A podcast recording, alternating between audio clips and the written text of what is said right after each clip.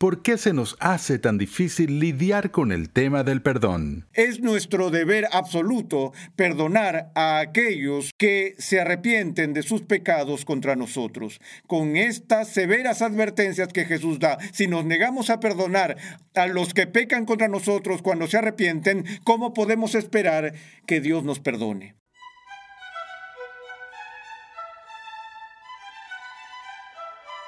En el día de hoy, continuamos con esta edificante serie de enseñanza de seis lecciones que hemos titulado Cómo enfrentar problemas difíciles. En esta serie, el doctor R.C. Sproul ofrece sabios consejos bíblicos para ayudarnos a enfrentar las dificultades de la vida, señalándonos la soberanía de Dios y la suficiencia de Cristo. Cuando Dios perdona nuestro pecado, se compromete a no recordar más nuestras transgresiones. Pero lamentablemente a veces se nos hace muy difícil perdonar a quienes nos ofenden, incluso después de que se han arrepentido. Pasemos ahora al salón de clases una vez más a escuchar al doctor R.C. Sproul en la voz de Pepe Mendoza mientras analiza varias de las dificultades que rodean el tema del perdón. Hace 30 años, cuando mi hija era solo una niña pequeña, yo trabajaba en el equipo de una iglesia en Cincinnati y cada año teníamos una semana especial de servicios que llamamos Misión Anual de Predicación. Esto era algo inusual para una iglesia presbiteriana, el hecho de tener un gran énfasis evangelístico durante una semana. De hecho, todos los años, incluso durante esta semana, se hacían llamados al altar, lo cual tampoco era conocido en tales círculos. Traíamos a un predicador invitado y ese año resultó que nuestro ministro invitado era Lloyd Ogilvy, eh, quien llegó a ser capellán de los Estados Unidos. Y tuve que participar y ayudar en el servicio de adoración de esa noche en particular y había un programa para niños que se desarrollaba simultáneamente en otro ambiente de la iglesia.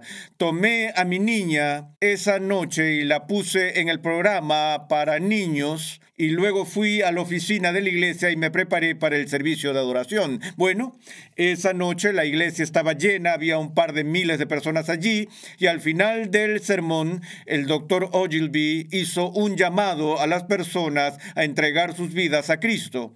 Estaba parado afuera y vi a estas personas que venían por los pasillos hacia el frente de la iglesia. Y para mi total asombro, entre todos ellos se encontraba mi pequeña hija. Y pensé, oh no, es demasiado joven para involucrarse en este tipo de cosas porque no es posible que ella pueda entender de qué se trata todo esto. Sin embargo, ella pasó adelante e hizo su profesión de fe y después del servicio, cuando la estaba llevando a casa, le pregunté, cariño, ¿qué te hizo pasar al frente durante esa parte del servicio de oración? Ella dijo, papá, no lo sé. Ella dijo, no podía quedarme quieta, tenía que ir allí. Era como si algo me estuviera tirando y atrayéndome y tenía que ir. Y dije, bueno, ¿cómo te sientes ahora? Y ella dice, oh papá, dice, me siento tan limpia. Ella me dijo, me siento como un bebé recién nacido. Y pensé, bueno, tal vez ella entienda de qué se trata, porque la experiencia que tuvo, incluso siendo una pequeña, fue una experiencia del perdón de Dios. Y me identifiqué con eso en la vida de mi propia hija, porque mi experiencia de conversión fue muy similar. Mi conversión a Cristo se produjo cuando estaba solo en mi cuarto, estaba de rodillas frente a mi cama y rogué a Dios por su misericordia.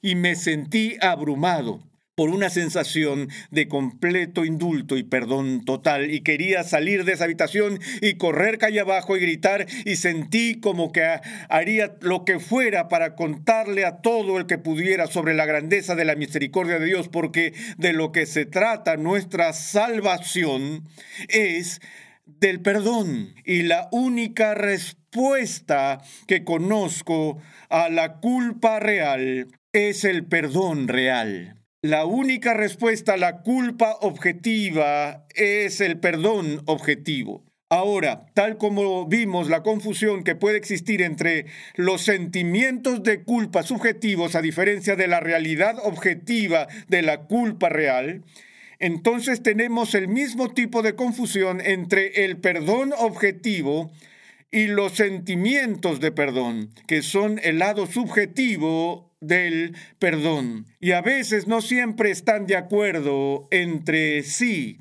Es decir, a veces no podemos ser perdonados aunque nos sintamos perdonados o podemos ser perdonados y aún así no sentirnos perdonados. Mi ilustración favorita de eso es otra mujer que vino a verme en la iglesia en una ocasión y ella estaba toda angustiada, estaba luchando con su culpa y me contó lo que había hecho. Y ella dijo, eh, doctor Sproul, usted es teólogo y necesito encontrar una respuesta a lo que puedo hacer con mi problema. Ella dijo, soy culpable y confesó sus pecados y todas esas cosas.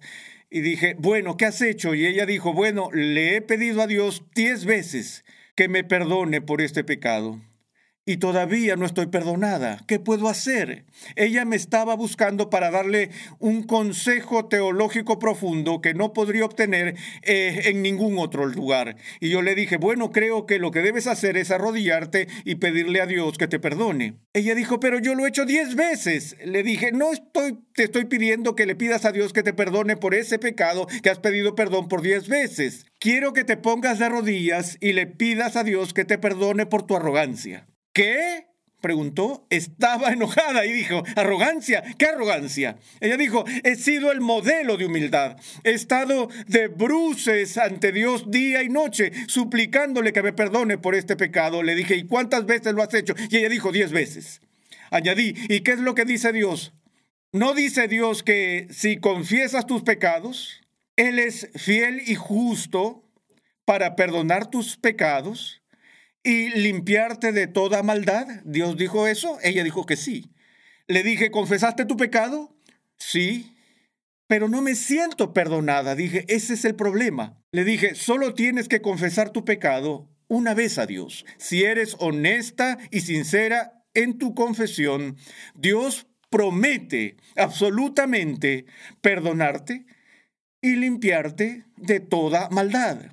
La razón por la que te pido que vuelvas a ponerte de rodillas es por negarte a creer la promesa de Dios cuando Él te ha dado su compromiso y su palabra de perdonarte. Te pido que le pidas a Dios que te perdone por tener tu sentido del perdón descansando en tus sentimientos en vez de en la integridad de su palabra. ¿No ves que has ensombrecido la integridad de Dios basada en tus sentimientos? Espero que experimentes el gozo del sentimiento del perdón. Pero el estado real del perdón realmente no tiene nada que ver con cómo te sientes al respecto. Al igual que ante la ley de Dios, o eres culpable o no eres culpable. Entonces, en términos de la presencia de Dios, o tú eres perdonado o tú no eres perdonado. Por lo tanto, debemos superar la confusión y llegar a comprender cómo es el perdón real y auténtico. Ahora, por lo general, no dependo de mecanismos ingeniosos de aliteración para bosquejar o estructurar mis discursos o mis mensajes. Algunas personas son muy buenas en eso. Normalmente no lo practico. Pero hoy voy a salirme de mi procedimiento normal y dar las 5 R del perdón. Han oído hablar de las tres Bs, bueno, bonito y barato. En este caso son Rs. Les voy a dar las cinco Rs que tienen que ver con el perdón. Todas tienen fuerte el sonido R. Los mencionaré primero y luego los veremos en serio. La primera R es arrepentimiento. La segunda es remisión. La tercera es restitución. La cuarta es reconciliación. Y la quinta es restauración. Las cinco con sonido R, arrepentimiento, remisión, restitución, reconciliación y restauración. Todos estos son aspectos o partes íntimas del perdón real. Le dije a la mujer de nuevo, la estudiante universitaria, le dije, la única cura para la culpa real es el perdón real. Y el requisito necesario para el perdón real es el arrepentimiento real. No hay perdón ante Dios sin arrepentimiento. Dios sí pone una condición de su perdón.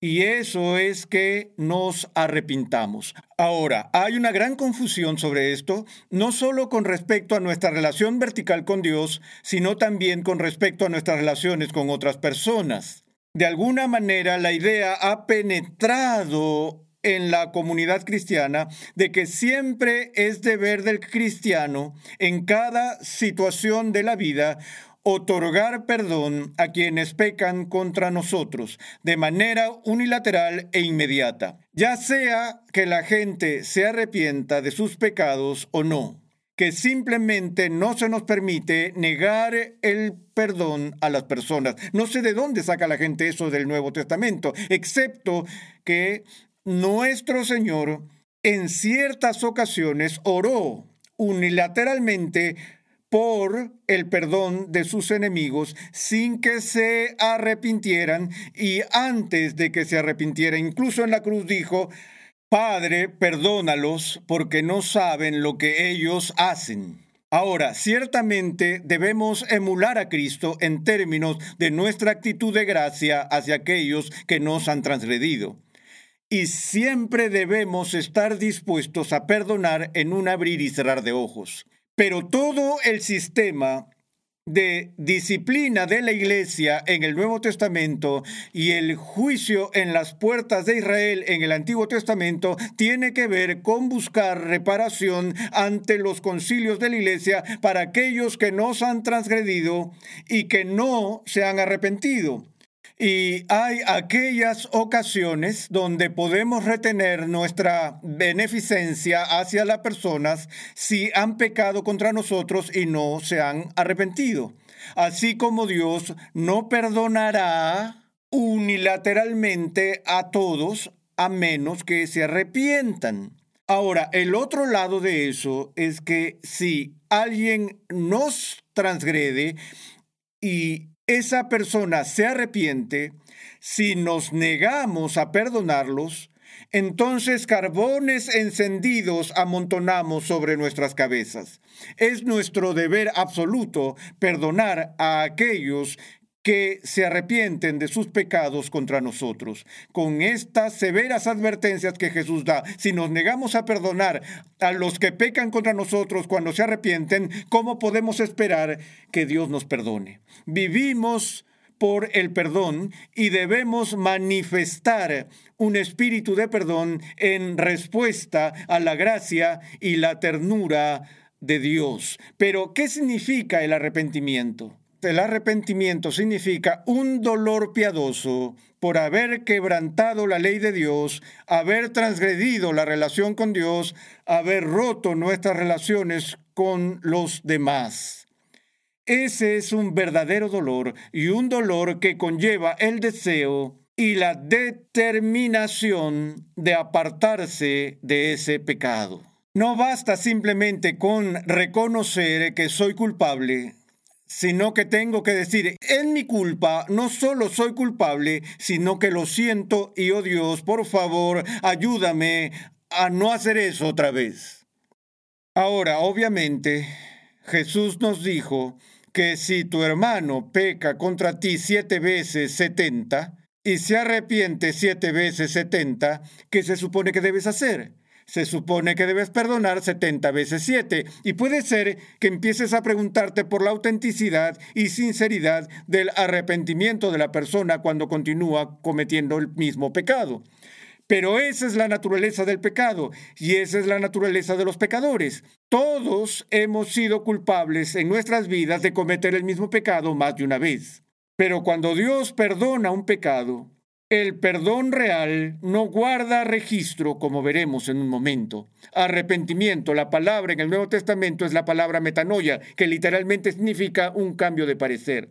Ahora bien, no es solo una conclusión intelectual que es diferente de una conclusión anterior, sino que de repente comienzo a ver mi pecado por lo que realmente es. Y donde antes no me molestaba o lo racionalizaba, ahora cambio de parecer y estoy listo para reconocer la realidad de mi culpa y dar la espalda a mis racionalizaciones y mis intentos de negar la realidad de mi culpa. Ahora, cuando esa condición se cumple, cuando hay un verdadero arrepentimiento que implica un reconocimiento de la culpa y un dolor por la culpa y la determinación de alejarse de la culpa, eso es seguido por la remisión de los pecados. Ahora, si vamos al libro de Isaías, en el primer capítulo, versículo 18, leemos estas palabras.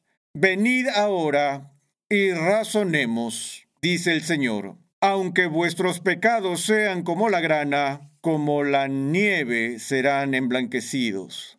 Aunque sean rojos como el carmesí, como blanca lana quedarán. Aquí, en la expresión poética del profeta, obtenemos el contraste marcado entre el enrojecimiento de la sangre y la blancura pura porque con el perdón y la remisión de los pecados viene la limpieza del alma por el perdón de Dios. ¿Qué dice David? Purifícame con hisopo y quedaré limpio. Lávame y seré como la nieve. Y esta es la promesa de Dios. El término remisión significa enviar. La palabra misión significa enviar misio, tenemos misiles, tenemos misivas, tenemos misiones, tenemos misioneros. Todos están involucrados en algún tipo de actividad de envío. Pero de lo que estamos hablando con la remisión de pecados es que Dios está enviando lejos nuestros pecados donde dice, cuanto está el oriente del occidente, lejos de vosotros apartaré vuestras rebeliones. Isaías en el templo, cuando el serafín llegó con tenazas calientes al altar, tomó ese carbón caliente y vino y lo puso en la boca del profeta. El ángel le dijo a Isaías, he aquí, tu iniquidad ha sido perdonada y tus pecados han sido quitados. Han sido quitados de nosotros. Eso es lo que sucede y en lugar de esa carga de culpa viene la limpieza de Dios del alma. Lo que digo que era escarlata, ahora es blanco como la nieve. Lo que era carmesí, ahora se vuelve como lana. Ahora tenemos una expresión popular aquí sobre perdonar y olvidar. Y la idea es que Dios olvida nuestros pecados. Cuando nos declara perdonados, olvida nuestros pecados. Ahora, podemos tener un malentendido muy grave de eso. No es como si cuando le pedimos a Dios que nos perdone y Él remite nuestros pecados y los quita de nosotros o envía lejos, de repente Él tiene una pérdida de memoria. Y el gran Dios del cielo, que es omnisciente, de repente ya no es capaz de recordar que alguna vez pecamos contra Él. Eso no es lo que pasa, no es que Dios olvide literalmente la información de la realidad de mi pecado, pero el punto de la escritura aquí es que Dios no recuerda más nuestros pecados contra nosotros. Ahora bien, hace unos momentos hablé sobre el perdón repetido de las ofensas repetidas y esta es la otra cosa que debemos entender cuando perdonamos a la gente. ¿Qué queremos decir con eso? Cuando alguien se me acerca y me dice, lo siento, hice esto y esto y te ofendí, digo, está bien, olvídalo, te perdono. ¿Qué significa eso? Podemos quedarnos cortos cuando decimos, sí, está bien, no te preocupes por eso. En realidad no hay 70 veces 7. Porque una vez que te perdono una transgresión, si lo vuelves a hacer es como si fuera la primera vez, porque al darte mi perdón la primera vez, me he comprometido a no volver a recordar esa transgresión contra ti. No es que lo olvidé, sé que sucedió, pero cuando llega la segunda vez no puedo decir van dos, es uno porque es una nueva relación. Y eso es lo que necesitamos aprender en la disciplina de otorgar perdón a otras personas. Que cuando decimos que perdonamos a las personas, nuestro sí debe ser sí y nuestro no debe ser no. El ministerio del Evangelio se llama en el Nuevo Testamento el ministerio de la reconciliación. Y la persona principal con la que nos reconciliamos es Dios mismo. Y ese modelo vertical de reconciliación es reflejar como en un espejo la forma en que se supone que debemos buscar la reconciliación en el nivel horizontal con las relaciones humanas. Sé que todas las personas tienen relaciones rotas. He tenido relaciones rotas. Relaciones rotas que me duelen profundamente. Puedo acordarme de algunos momentos en mi vida donde he roto relaciones con personas que fueron restauradas maravillosa y estupendamente. También recuerdo momentos en los que rompí relaciones con personas que nunca fueron restauradas y que probablemente nunca serán restauradas. Y eso es algo muy serio y malo. O a veces puedes hacer todo lo que te sea posible para buscar la reconciliación y nunca lograrla. No la puedes encontrar, no se puede lograr. Pero debemos buscar la reconciliación. Ahora, la reconciliación, el único requisito necesario para la reconciliación es el distanciamiento. Las personas que no están separadas no necesitan reconciliarse. Entonces, la condición previa que requiere la reconciliación es el alejamiento. Y este es uno de los problemas que tenemos en nuestra cultura. Con Dios, la gente realmente no cree que está separada de Dios. La gente realmente no cree que sea enemiga de Dios. Pero si has pecado contra Dios y nunca te has arrepentido ante Dios, eres enemigo de Dios. Estás en una postura de hostilidad y distanciamiento hacia el Dios viviente.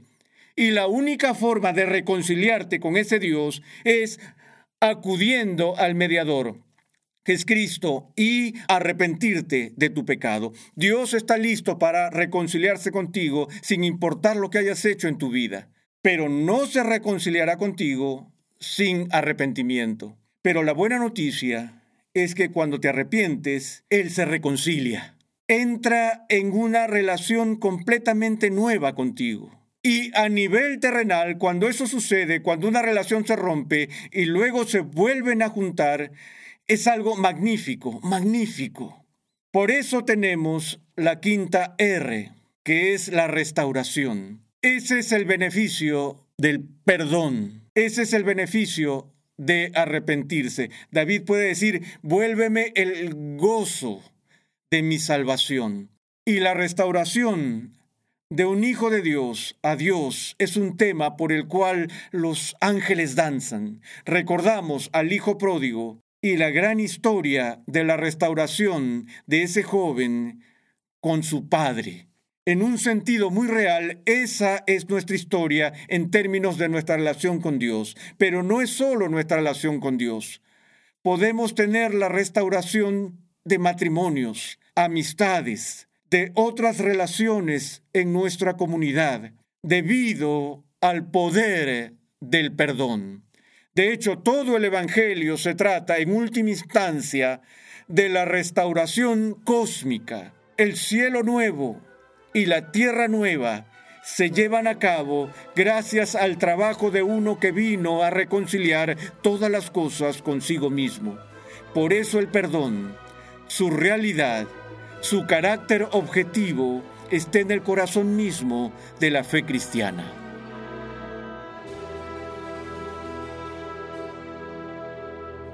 El profeta Miqueas en el capítulo 7 de su libro dijo: ¿Qué Dios hay como tú, que perdona la iniquidad y pasa por alto la rebeldía del remanente de su heredad?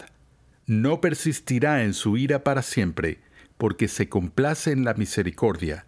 Volverá a compadecerse de nosotros, hollará nuestras iniquidades. Sí, arrojarás a las profundidades del mar todos nuestros pecados. Qué bendición que nuestro Dios se deleita en el perdón. Gracias una vez más por la sintonía en el día de hoy. Te invitamos a visitar nuestra página web renovandotumente.org, donde podrás descargar gratuitamente la guía de estudio de la serie de hoy. ¿Qué es lo que te causa más ansiedad e inquietud? Muchas personas tienen fobias que pueden ser diagnosticadas y tratadas. Otros simplemente no saben qué les causa específicamente la ansiedad pero tienen ansiedades en casi todos los aspectos de su vida. ¿Cómo podemos librarnos de esta debilidad a menudo paralizante? En el siguiente episodio de Renovando tu mente, R.C. Sproul nos da una visión de los diferentes tipos y causas de la ansiedad y cómo tratarlas. Renovando tu mente es una producción de los Ministerios Ligonier, la confraternidad de enseñanza del Dr. R.C. Sproul. Nuestra misión, pasión y propósito es ayudar a las personas a crecer en su conocimiento de Dios y su santidad. Para contactarnos, por favor envíanos un correo electrónico a programa arroba renovandotumente.org con tus preguntas, testimonios y comentarios. Sintonízanos nuevamente en esta misma emisora y en este mismo horario y únete a nuestra gran comunidad virtual en las redes sociales.